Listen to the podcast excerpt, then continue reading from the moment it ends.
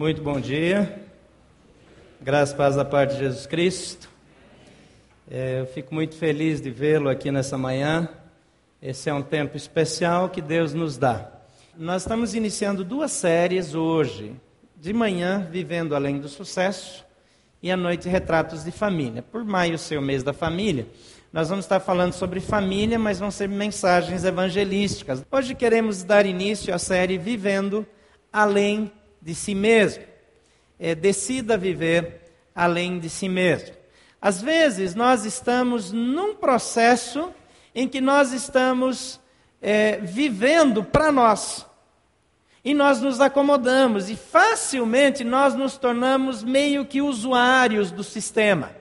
Pessoas que a igreja acaba sendo uma prestadora de serviços e não um lugar onde eu tenho comunhão e onde eu sirvo as pessoas, mas acaba sendo um lugar que me serve. E se me serve bem, eu aplaudo. Se não me serve bem, eu critico. Mas igreja sou eu e você. E nós servimos juntos. A igreja não é, é uma organização de prestação de serviço para os seus membros. Ela é sim uma organização, porque ela é, é um organismo de fato, mas legalmente é uma organização e ela existe para prestar serviço aos não membros. É a única instituição que existe para servir aqueles que não são seus fiéis frequentadores, nem membros assíduos, nem mantenedores. Ela existe para servir as pessoas que não fazem parte dela. E se isso não é um conceito na sua vida, é no seu entendimento, então você precisa reler o Novo Testamento e verificar que a igreja existe para servir para fora. Não é para nós, não é para o meu conforto, não é para o meu bem-estar, embora que, como membro da família, eu tenho sim vários benefícios. Eu tenho um lugar de acolhimento, eu posso ser atendido, assistido nas minhas necessidades, nos meus problemas emocionais, eu posso ter orientações é, na minha vida financeira, eu vou ter pessoas que podem me orientar na educação dos meus filhos, e tem tantas outras coisas. Celebrar a Deus em família é um privilégio tão especial. Quando nós olhamos para a vida de alguns desses missionários que escrevem, e eles nunca podem ter um ajuntamento com mais de cinco ou seis pessoas para celebrar a Jesus, para celebrar a sua nova vida em Cristo, e nós temos essa liberdade, isso é uma benção indescritível. Mas o fato é que na nossa razão de existir, Jesus não escreveu que nós existimos para nos servir uns aos outros. Essa é uma das consequências da vida cristã. Aqueles mandamentos recíprocos mostram como nós devemos viver nesse uns aos outros, nessa reciprocidade ensinada no Evangelho mas a ação fim da igreja é servir para fora. E nós queremos começar pensando que isso também é o chamado de Jesus Cristo para a minha vida e para a sua. Atos 20, 24 é um versículo muito forte. Eu gostaria que você lesse para lermos na mesma tradução. Vamos ler é, no PowerPoint, mas você pode manter a sua Bíblia aí com você, porque nós vamos usá-la. Atos 20, 24. Vamos ler juntos? Todavia, não me importo, nem considero a minha vida de valor algum para mim mesmo, se tão somente puder terminar a corrida e completar o ministério que o Senhor Jesus me confiou de testemunhar do Evangelho da graça de Deus. Vamos orar mais uma vez? Pai, nós queremos poder declarar essa verdade como Paulo fez. Nós queremos viver para Ti, de não estar mais centrados em nós mesmos, mas termos na nossa vida o propósito maior de servir ao Senhor e completar fielmente o nosso ministério. Nos abençoa nesse tempo e nos ensina como família. Nos faz ouvir a tua voz nessa manhã. Em nome de Jesus. Amém. O título da mensagem de hoje é Entre o Sucesso e a Relevância. O que é mais importante? Colossenses 3, 23 e 24 diz: Tudo o que fizeram, façam de coração, de todo o coração, como para o Senhor, e não para homens, sabendo que receberão do Senhor a recompensa. Tudo quanto fizer, façam de todo o coração, não para homens, mas para o Senhor, embora servindo pessoas. Isso vale para o meu ministério na igreja, isso vale para o meu ministério na sociedade.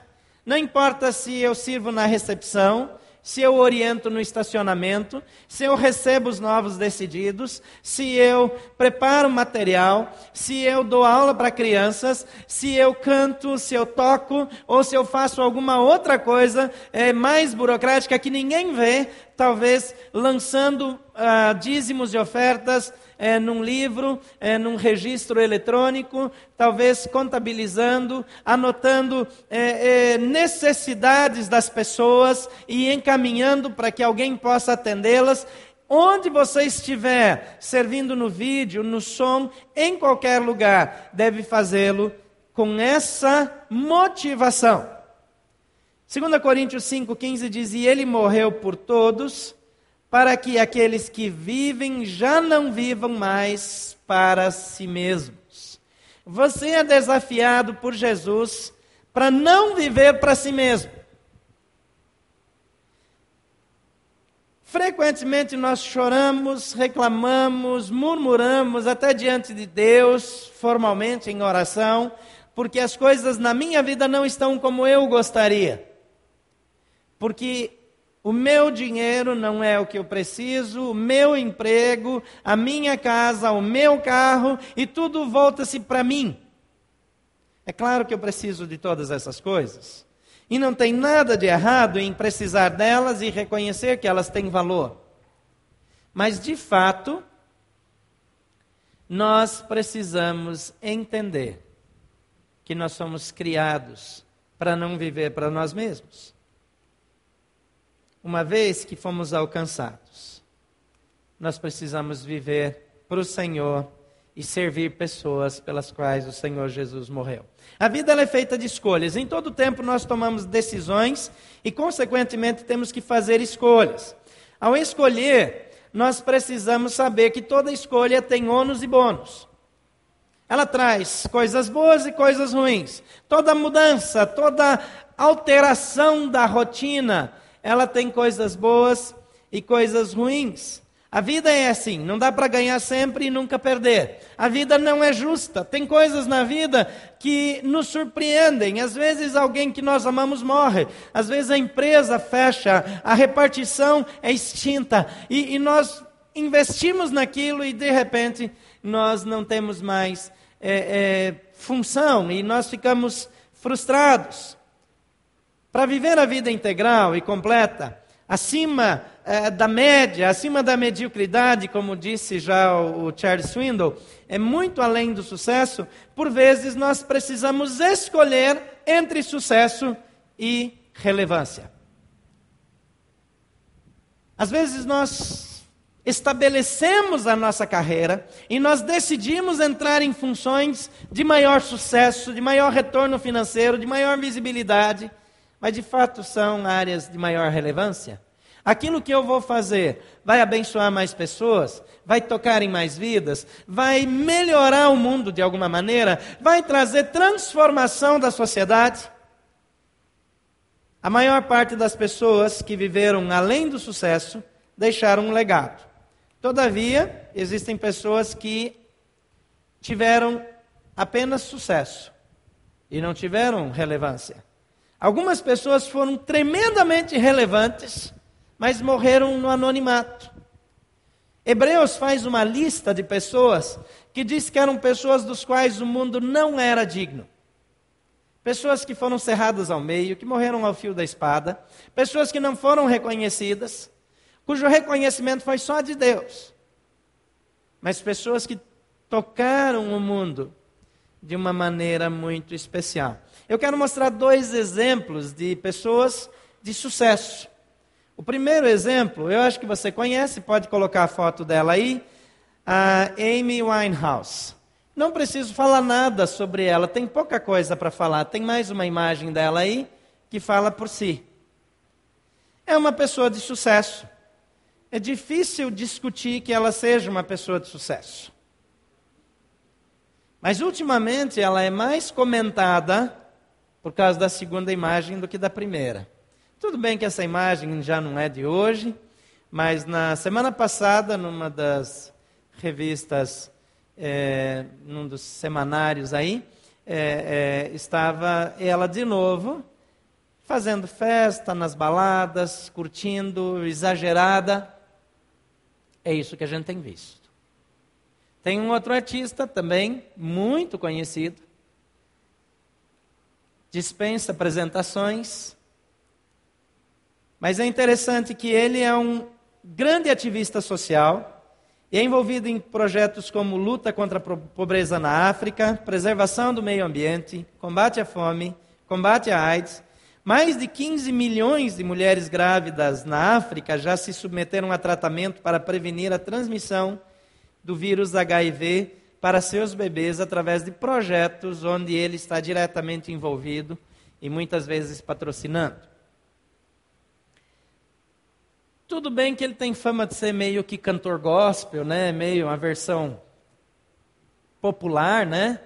Ele tem uma postura cristã, as atitudes dele são cristãs. Ele é, tem conversado muito com o pastor Bill Raibos nos últimos anos. Ele tem no pastor Bill Raibos seu orientador espiritual. E ele já tem uma, uma história bonita atrás de si. Mas é talvez o, o, o artista pop mais cobiçado no mundo. E se deram ao luxo, esse grupo, de ficar vários anos sem gravar nada, sem aparecer. Fizeram um álbum e deixaram o negócio assim, muitos anos. Mas souberam administrar muito bem a sua carreira, o sucesso inquestionável. Mas uma vida relevante. A sua vida é relevante? ou é uma vida que busca sucesso? O que você deseja ser na única vida terrena que você tem? Famoso ou relevante? Se você for os dois, tudo bem. Mas se você tiver que escolher, escolha ser relevante. Um bom lugar para você decidir ser significante é o seu lugar de trabalho, por exemplo. O meu lugar de trabalho é um lugar para crescer espiritualmente, é um lugar para usar meus dons e talentos para servir aos outros, é um lugar para mostrar e falar do amor de Deus, e é um lugar para honrar a Deus. Você faz isso no seu trabalho? Ou no seu trabalho você é apenas uma pessoa competente? Que desempenha bem a sua função. Podia ser pior, você podia ser um mau funcionário. Você poderia ser uma pessoa é, é negligente e dá mau testemunho. Então, além de tudo, ainda ser um cristão que dá mau testemunho. Mas o lugar do seu trabalho é lugar para crescer, para usar os dons, para mostrar e falar do amor de Deus e um lugar para honrar a Deus. Se hoje à noite nós não tivermos lugar aqui, é sinal que você é alguém que influencia. Você sabe que a gente só consegue tirar uma pessoa normal da sua atividade e trazer para uma celebração que é um programa, para a maioria das pessoas, é um programa chato, se a gente tem influência sobre elas. E se você nunca consegue mobilizar ninguém, reavalie o seu testemunho. Porque pessoas que andam com Jesus são pessoas que atraem pessoas. Então nós precisamos atrair, mobilizar, falar. Não é ser inconveniente, não é ser a pessoa desagradável, mas Deus sempre vai dar oportunidades para você. E se no seu trabalho, nas outras áreas, não falando de Jesus diretamente, você já dá um bom testemunho, quando aparece a oportunidade, ela vai ser muito útil, muito produtiva. Como é que Deus faz para levar a minha vida a ser relevante. Em primeiro lugar, Deus usa os problemas para aperfeiçoar o meu caráter. Deus vai usar problemas para isso. Romanos 5, versículo 3 e 4 diz: Não só isso, mas também nos gloriamos nas tribulações. Você está com a sua Bíblia aberta aí? É que o problema de usar o PowerPoint é que a gente fica mal acostumado, né? Então, daqui a pouco gente não traz mais. Eu queria que você mantivesse a Bíblia aberta nos textos.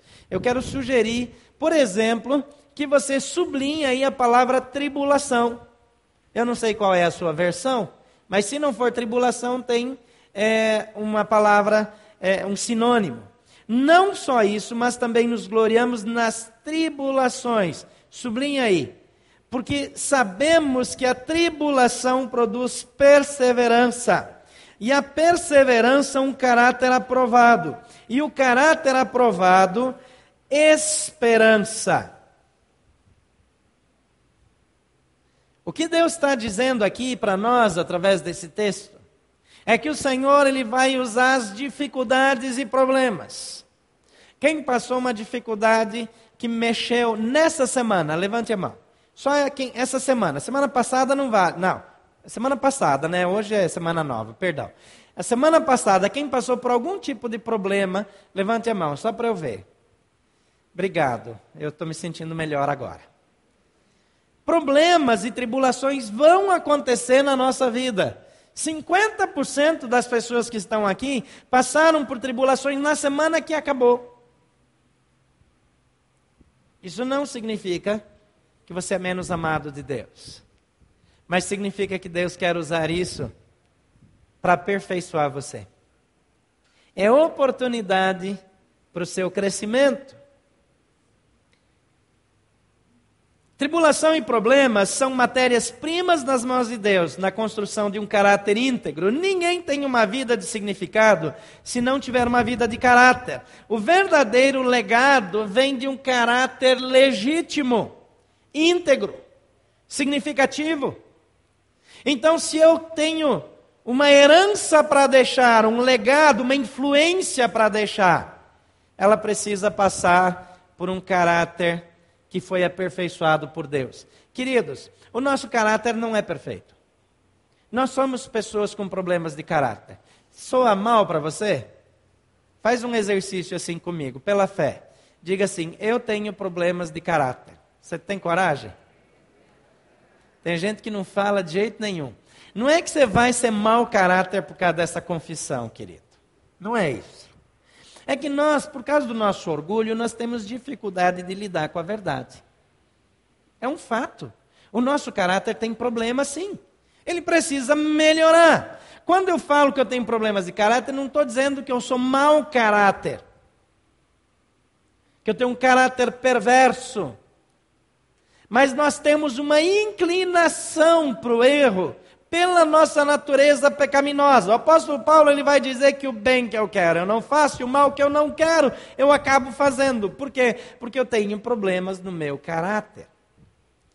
A gente usa de forma muito seletiva o termo caráter, então fica um pouco mais chocante. E por isso que eu estou abusando do uso dessa expressão. Porque aí talvez a gente lembre mais.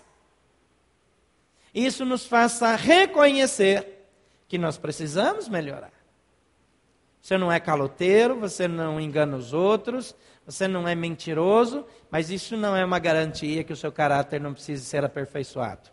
Precisamos estar abertos para melhorar. O pior problema para o caráter hoje é o exemplo. Muitos pais não dão um bom exemplo. E os filhos crescem vendo a coisa que não deveriam ver. Os irmãos mais velhos não dão exemplo para os mais novos. Ou dão exemplo, mas não dão bom exemplo. Os governantes não dão um exemplo bom, dão um exemplo ruim. É, as celebridades não dão um bom exemplo.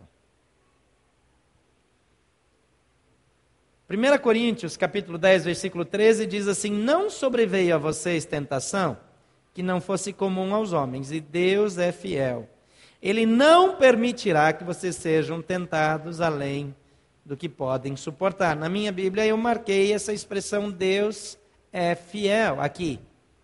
Para lembrar que quando a, os meus valores, os valores do meu caráter estão sendo é, é, testados à exaustão, Deus vai me livrar para que eu não caia. Ele não quer que a provação me leve à queda, quer que me leve ao amadurecimento. A aprovação, tudo que vem da parte de Deus nessa área, vai até o limite que eu suporto. E depois alivia. E depois no futuro vem de novo. Até que eu esteja num novo patamar de crescimento, numa nova posição. Mas quando forem tentados, continua o texto, diz: Ele mesmo lhes providenciará um escape para que o possam suportar. Então, queridos, todos podem falhar, mas nós é, que nos espelhamos em Deus, é, temos a chance de olhar não para nós mesmos, mas para Deus. Então, quando eu falho, eu não vou me sentir a pior pessoa do mundo, porque eu vou olhar para Deus e vou dizer: Ele é o meu espelho, ele é o meu referencial e eu vou segui-lo.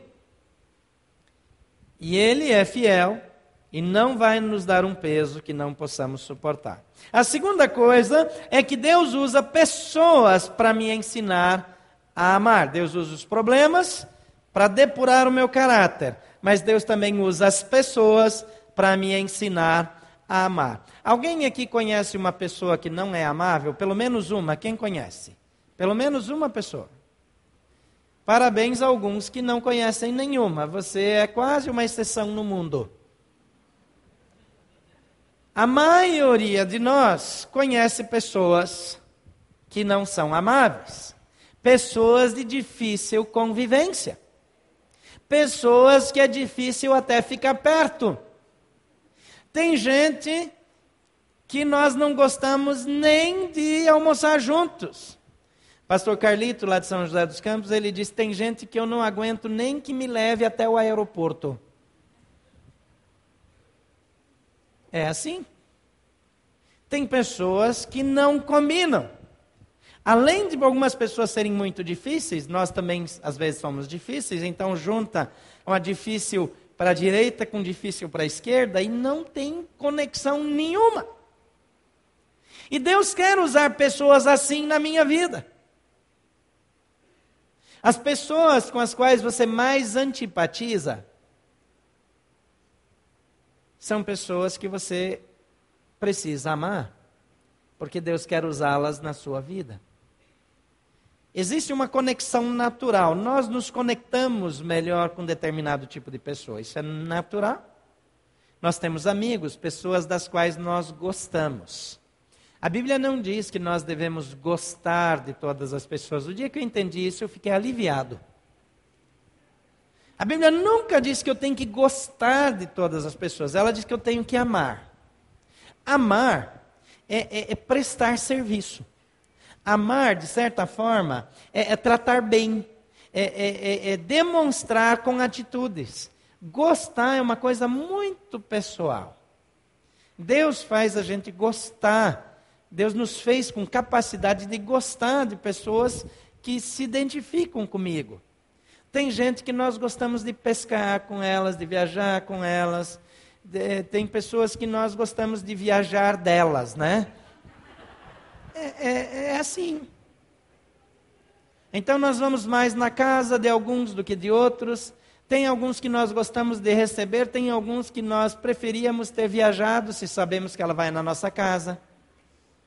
Gostar não é uma obrigação, a obrigação que Deus nos dá é de amar as pessoas. Amar é tratar bem, é cuidar, é prestar serviços que abençoem essa pessoa.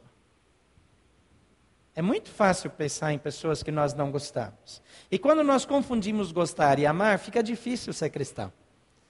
Agora, quando a gente entende um pouquinho melhor a questão, fica um pouco mais fácil não é que servir aquelas pessoas, servir alguém que é um abusador de crianças, um estuprador, um assassino, não é agradável.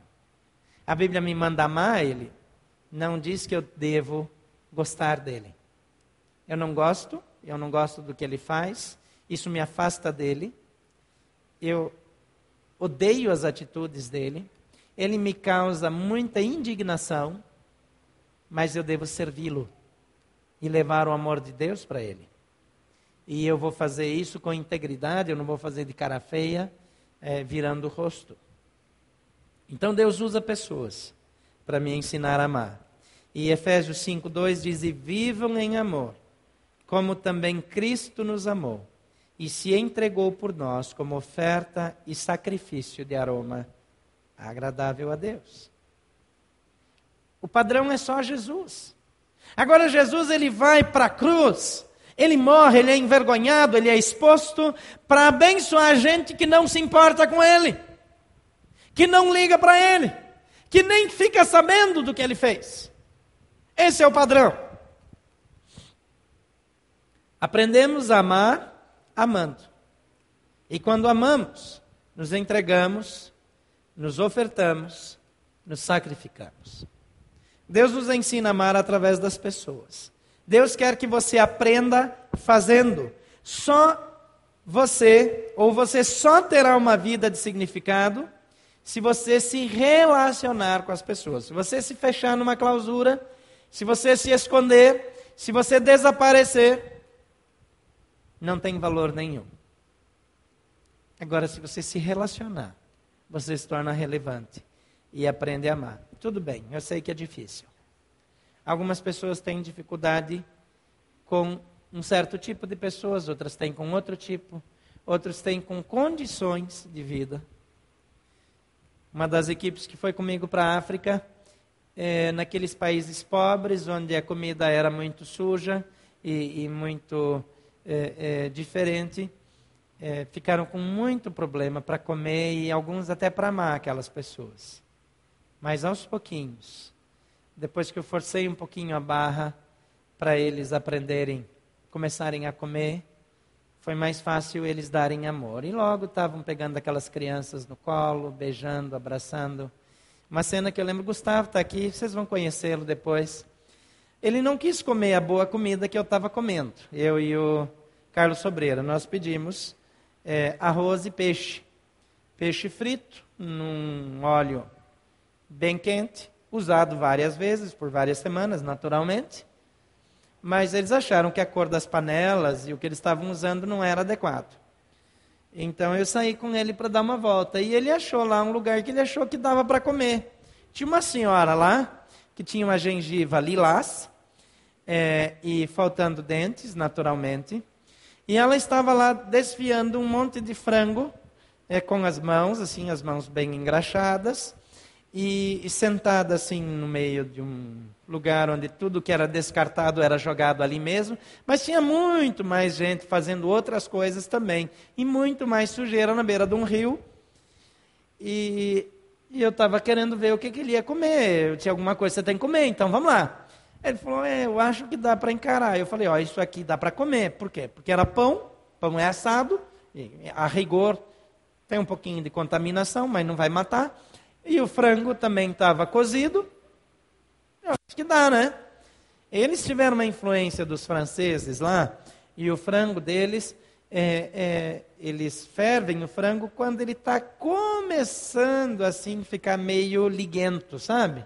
Quando passou assim um pouquinho do padrão que nós gostamos. Eles fazem uma receita francesa lá. Aí ele falou: tudo bem, eu acho que dá. E aí ela pegou aquele pão, abriu com as mãos, meteu lá, a mesma mão que coça a cabeça, que junta coisa do chão, serviu e deu para ele. E aí ele pegou bem feliz, e eu não sei, porque ele ficou esperando que eu também fosse pegar. Eu não ia pegar, claro. Aquele negócio lá estava nojento. Mas eu falei, beleza, vamos lá. Aí eu fui lá comer meu peixinho, e ele ficou com aquele pão lá que deve estar tá sentindo gosto até hoje. Mas assim, quando nós nos damos, nós aprendemos a amar. Nós descobrimos como as pessoas vivem, como elas sofrem. Nós suportamos injustiças de pessoas que não nos entendem, como Jesus sofreu, só que numa escala bem menor. Mas nós começamos a entender o que de fato é amar. Romanos 12, versículo 18 diz assim: façam todo o possível para vencer, para viver em paz com todos. Façam todo o possível. Às vezes é impossível ter paz com todos, não é verdade? Tem pessoas que chegar perto acaba a paz. Não tem. Tem gente que tem um dom sobrenatural de tirar a paz de todo mundo. Eles são uma espécie de, de exaustores. É como é, é, é, se eles fossem um imã gigante que atrai a paz. A paz sai de todo mundo e fica só neles. E eles nunca têm peso na consciência, eles nunca se sentem incomodados, eles nunca acham que fizeram nada errado, eles acham que o mundo é que é meio esquisito. E quando eles vêm para aquele almoço de família, você já começa a sofrer de indigestão antes de comer a primeira garfada. É difícil. Mas ninguém disse que seria fácil. Pessoas difíceis de amar para mim são os teimosos, há quem diga que eu também sou um deles, os desonestos, os defensivos, aqueles que sempre têm uma justificativa. Você fala qualquer coisa, eles têm que dar uma explicação. Os extremamente sensíveis, você fala, eles já começam a chorar, eles já ficam ofendidos. E aqueles que são muito. É, que demoram demais para pegar as coisas, sabe? Que você passou um trabalho, uma tarefa, e uma semana depois nada aconteceu, eles não entenderam, mas também não fizeram nenhuma pergunta. E quando decidiram fazer, fizeram errados, são um pouco mais difíceis para mim. E Deus, é, é, de tempos em tempos, me permite estar perto de pessoas assim, para que é, eu tenha crescimento e aprenda a amar. Felizmente, em Brasília não tem ninguém assim. Todos ficaram em São José dos Campos. Então, é, eu sei que aqui eu não vou passar por treinamento nessa área. É, qual é a sua lista? Cada um de nós tem a sua lista. Você tem a sua lista de pessoas difíceis de amar. Eu, eu, lembro que desde criança eu tinha muita dificuldade de conviver com pessoas que não conseguem abrir a, a cabeça para entender as coisas de outro ângulo. Sabe aquela pessoa que olha de um jeito só? E se não entra naquele pensamento, está errado? Como isso sempre foi difícil para mim? O que, que é difícil para você? Com certeza você poderia botar nomes na sua lista, não só características. Mas ela existe. Ainda bem que Deus não tem uma lista dessas, não é verdade? Porque provavelmente eu ia aparecer em algumas dessas listas de Deus. E sabe por que, que nós podemos dizer que Deus não tem uma lista dessas? Porque a Bíblia diz simplesmente que Deus é amor. Não que Deus ama, mas Ele é amor. Em 1 Coríntios 13, versículo 4 e 5 diz: O amor é paciente, o amor é bondoso, não inveja, não se vangloria, não se orgulha, não maltrata, não procura seus interesses, não se ira facilmente e não guarda rancor. Isso é praticamente uma descrição de você, não é? Efetivamente, não é uma descrição da minha pessoa. Mas Deus usa pessoas da minha lista, na minha vida, para me ensinar sobre o amor. Eu confesso que realmente essa parte é bem difícil. É, todavia, eu quero ter uma vida relevante.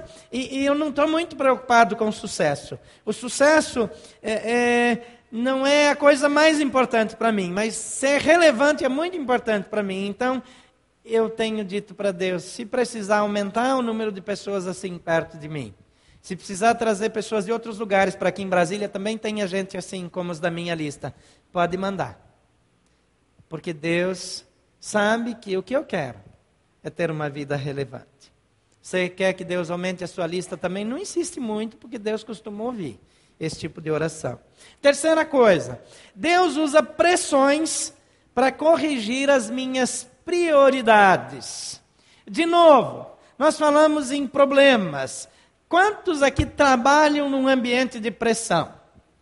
O ambiente de trabalho é de pressão, levante a mão. Deus abençoe vocês. Mas o ambiente de pressão é um ambiente que é uma oportunidade para Deus trabalhar na nossa vida. Eu sei que uma das minhas, um dos efeitos colaterais da minha vinda para Brasília é trazer alguma pressão é, para o nosso dia a dia.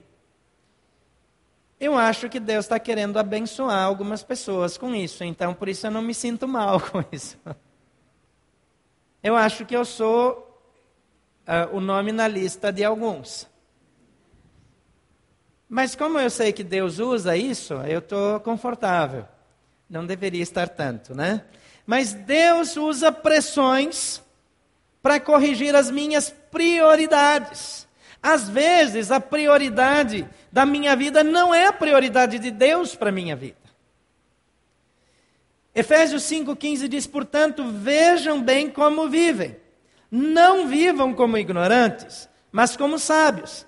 Aproveitem bem o tempo, porque os dias que vivemos são maus. Dá uma olhada na sua tradução. Essa é a tradução da linguagem de hoje. A sua tradução talvez diga: não vivam como vivem os néstios, se for uma, uma, uma, versão mais antiga. Ou não vivam como vivem os ímpios. Os valores deles para Deus são tolice. Mas Deus quer que você viva com sabedoria. Os chineses dizem que é com a fervura da água que se descobre o verdadeiro sabor do chá. Alguns de nós precisam passar por uma imersão em água fervente, no sentido de pressões. E é na pressão que nós conhecemos quem é quem. Alguns homens cristãos muito maduros, equilibrados, eh, eles só se revelam no futebol. Mas o que eles são é o que aparece no futebol, não é o que aparece no dia a dia.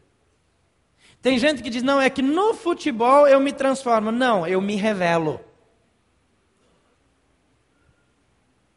Qual é o ambiente em que você se revela? Na política?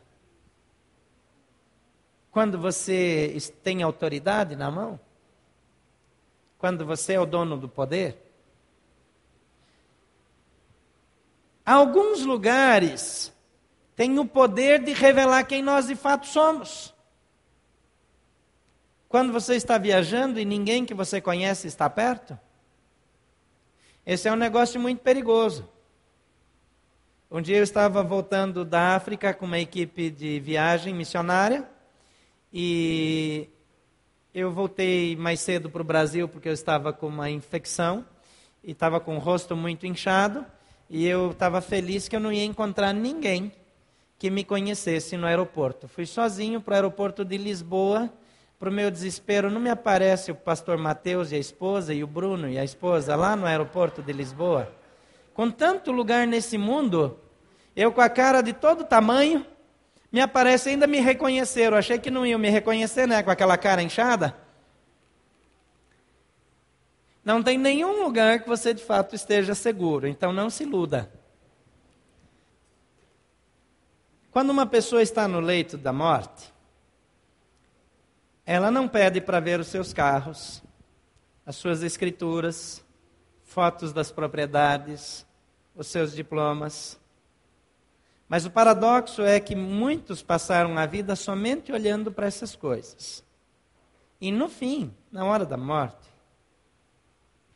querem ver pela última vez as pessoas, os filhos negligenciados, os netos abandonados, a esposa maltratada e os amigos que não foram considerados.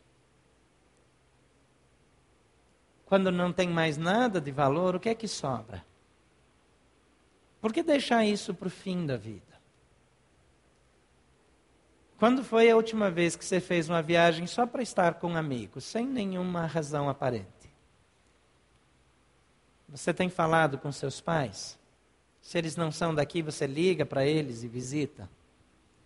Você tem dado atenção para os seus amigos? Você responde os e-mails dos seus amigos? Ou isso fica para quando der? Colossenses 3,17 diz: Tudo o que fizerem, seja por palavra ou ação. Façam-no em nome do Senhor Jesus Cristo. E Isaías 26, 3 diz: Tu, Senhor, guardarás em perfeita paz aquele cujo propósito está firme, porque confia em ti. Quais são as suas prioridades hoje? Sua vida espiritual é uma prioridade? As pessoas estão antes das coisas?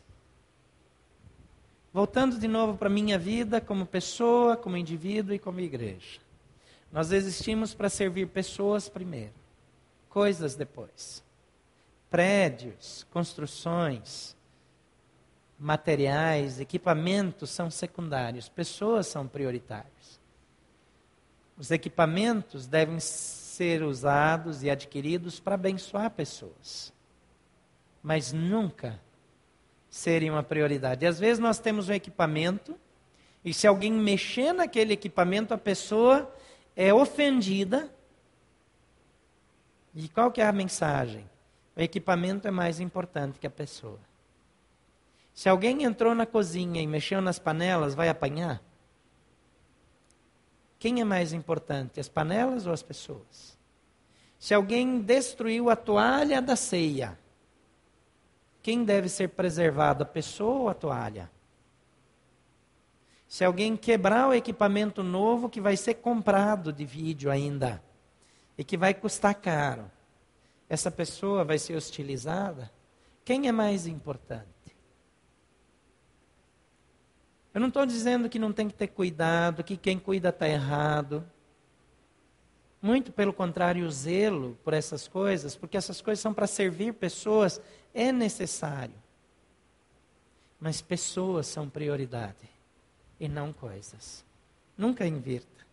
Em quarto lugar, Deus usa a dor para me ajudar a ver o seu amor por mim. 1 Pedro 2, 20, 21 diz: Mas se vocês suportam o sofrimento por terem feito o bom, perdão, por terem feito bem, isso é louvável diante de Deus.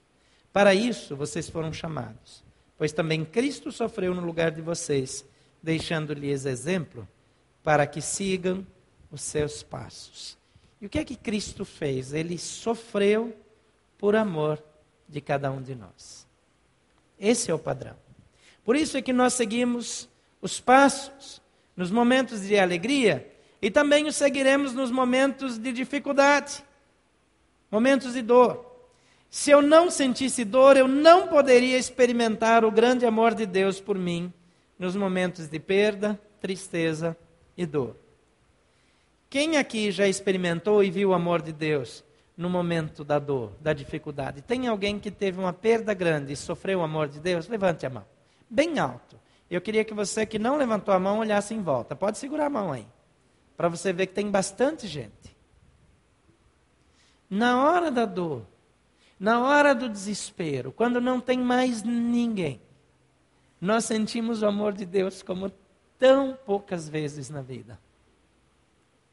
Não é porque Ele não nos ama no tempo da alegria, é porque na dor Ele tem uma oportunidade especial de manifestar o seu amor.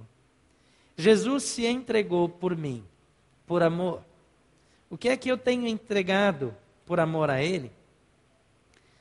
Gálatas 2,20 diz: A vida que agora vivo no corpo, vivo pela fé no Filho de Deus, que me amou e se entregou por mim. A minha dor me ajuda a ver e sentir melhor o amor de Deus. Deus me ajuda a aprender sobre amor e experimentar o seu amor quando nós estamos em momentos de dor. Um tempo na minha vida, eu me senti muito longe de Deus. Me senti não merecedor de nada, indigno e profundamente deprimido. Eu achei que tinha que desistir de tudo na vida. Eu não lembro de momento em que Deus foi mais presente na minha vida onde ele me deu a sua mão e me tirou de um buraco negro que eu não sabia como sair. Deus estende a mão e manifesta o seu amor quando nós nos sentimos imerecedores, quando nós sabemos que somos imerecedores, porque tem épocas da vida que a gente até se ilude que merece alguma coisa. Você não constrói uma vida de significado sem sangue, suor e lágrimas. A escala do sucesso também é, a escala do sucesso que não passa por essa trilha é, não tem um efeito duradouro. Quando nós construímos uma vida relevante, que pode até ser bem sucedida, mas que passa por sofrimento, por luta, por dedicação, nós vamos ver que a caminhada do sucesso aos olhos de Deus é marcada por dor e sofrimento. 1 Tessalonicenses capítulo 1, versículo 6, diz, de fato, vocês se tornaram nossos imitadores e do Senhor, pois apesar de muito sofrimento, receberam a palavra com a alegria que vem do Espírito Santo. Aqui o texto está falando de uma alegria que veio apesar do sofrimento, e Deus nunca se contradiz. Deus consegue mandar uma dose de alegria, mesmo com dor, mesmo com enfermidade. Eu tenho um grande amigo, pastor Paulo Solonca, que está com câncer. Eu já pedi oração para vocês, peço que continuem orando. O tipo de câncer dele é, é um triaxioma. É, ele tem uh, uh, o efeito de causar dor nos ossos e também de deteriorar os ossos. Então ele sente dores que, que humanamente são insuportáveis. Dores que ele nunca sentiu na vida. E ele tem mandado alguns e-mails é, no meio desse sofrimento. É, eu já recebi muita coisa do pastor Paulo mas nunca algo tão significativo, profundo e marcante como o que ele tem escrito agora, no momento mais difícil da sua vida. E ele tem falado sobre a alegria que Deus tem dado no meio dessa luta. Um outro amigo que já morreu, pastor Mauro Israel Moreira, é, eu guardei com carinho algumas mensagens que ele pregou no meio do processo de câncer que o levou à morte. Eu ouvi esse homem várias vezes, mas nunca foi tão significativo. Será que a gente precisa chegar no fim para entender que nós somos amados, que Deus nos ama e que nós temos algo a repartir? Deus quer de nós que nós vivamos bem. Não existe uma dor que acertou a sua vida sem que antes tenha passado pelo próprio Deus. Você nunca vai sofrer uma dor que ele não sofreu. Deus não tem no sofrimento um fim em si mesmo. Apenas usa isso para o nosso crescimento e aperfeiçoamento. Deus não nos envia a dor, apenas a transforma em algo bom. A maioria das vezes nós vamos concluir que Deus não mandou a dor, que Ele não causou a dor, que Ele não causou o problema mas também nós podemos afirmar que Deus jamais desperdiça uma dor. A dor faz parte da nossa vida, mas Deus usa essa dor para o nosso bem. Para que você deseja viver? Para o seu sucesso ou para o significado, para a relevância maior? Para alcançar coisas ou cumprir a sua missão? Eu sei que às vezes, quando tratamos com honestidade, é difícil decidir mas precisamos fazê-lo quanto antes. Jesus não veio ao mundo para ser famoso, mas para cumprir a sua missão por nós. Ele veio e anunciou a paz a vocês que estavam longe e paz aos que estavam perto, pois por meio dele, tanto nós como vocês têm acesso ao Pai por um só Espírito. Efésios 2, 17 e 18. Lucas 19, 10 diz: Pois o Filho do Homem veio buscar e salvar o que estava perdido. Que destino você deseja dar à sua única passagem pela terra? Deus quer que você escolha viver uma vida relevante. Uma vida relevante. Ela vai passar por dores, por lutas, por problemas. Uma igreja relevante talvez vai ser menos confortável. Talvez vai gastar do seu dinheiro para investir em pessoas muito pobres, muito necessitadas, para chegar nos lugares mais distantes do mundo. Estou para lançar um desafio. É, o Alisson, um amigo nosso, está no Haiti, ele já está preparando um documentário. Oportunamente a gente vai mostrar é, é, um, um pequeno vídeo sobre isso. E eu quero desafiar a igreja a assumir o cuidado de mais de 200 pastores haitianos, que não têm nenhum sustento, mas que escolheram ficar no Haiti depois do terremoto, quando tinham a oportunidade de ir embora, para gastar sua vida, passar fome, passar sofrimento, conviver com a dor da perda de filhos, morar em barracas, dormir ao ar livre, muitas vezes ao relento para que pessoas pelas quais Jesus morreu possam ter a sua vida transformada. Você quer ter uma vida relevante ou simplesmente ser bem-sucedido? Feche os seus olhos. Deus tem dado desafios. Talvez você está diante de uma promoção que vai lhe dar sucesso, mas vai lhe impedir de cumprir o projeto de Deus. Talvez você está diante de uma oportunidade de se tornar um consultor e ganhar muito dinheiro, ou dedicar a sua vida no ministério e não ganhar nada, mas receber um galardão para toda a eternidade. Talvez você está diante de uma oportunidade de mudar radicalmente a sua vida. Talvez Deus já lhe deu o necessário para viver. E você agora pode servir pessoas, servindo a Deus e servindo a igreja. Talvez você esteja diante de um momento em que você tem lutado para que a sua área ministerial faça aquilo que você entende que é certo. E Deus quer levar você a viver além de si mesmo, servir pessoas através do seu ministério. Talvez você é o guardião dos valores e você precisa ser o guardião das pessoas. Deus quer fazer mudanças na sua vida. Deus quer fazer mudanças na minha vida e na vida dessa igreja. E essas mudanças vão nos levar a ser uma igreja que faz diferença, que escreve a história. Uma igreja que não está preocupada se precisa mudar para servir melhor, se vai ter frustrações para servir melhor, se vai ter que abrir mão de algumas coisas que ama para servir melhor, mas que vai estar preocupada em quantas pessoas vão ser alcançadas, quantas vidas vão ser tocadas, de que maneira pessoas vão ser curadas, de que maneira o nome do Senhor Jesus será glorificado. Talvez é hora de orar, talvez é hora de mudar o orçamento talvez dedicar uma parcela mais significativa do orçamento em coisas que glorifiquem mais a Deus. Talvez é hora de deixar de fazer um determinado investimento para investir em algo que vai produzir fruto eterno.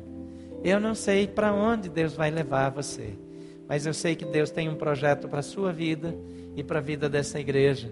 E Deus quer nos usar para a glória do seu nome com uma vida relevante, que vai deixar um legado até o dia que Jesus voltar. Pai querido,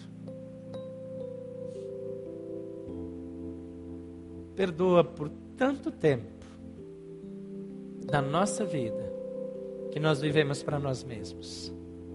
Perdoa por todo o tempo que nós gastamos cuidando de nós e suprindo a nós mesmos e melhorando o que é nosso e esquecendo das pessoas pelas quais Jesus Cristo morreu. Perdoa-nos, Pai, porque nós temos dado tão pouca atenção para aquelas habilidades que o Senhor nos deu e usamos isso para o nosso próprio bem, quando deveríamos usar para servir aos outros. Leva-nos a uma mudança de mentalidade produz em nós uma mudança de atitude, de direção de vida. E nos faz viver uma vida relevante e significativa, que abençoa, que transforma e que glorifica o teu nome. Oramos em nome de Jesus. Amém.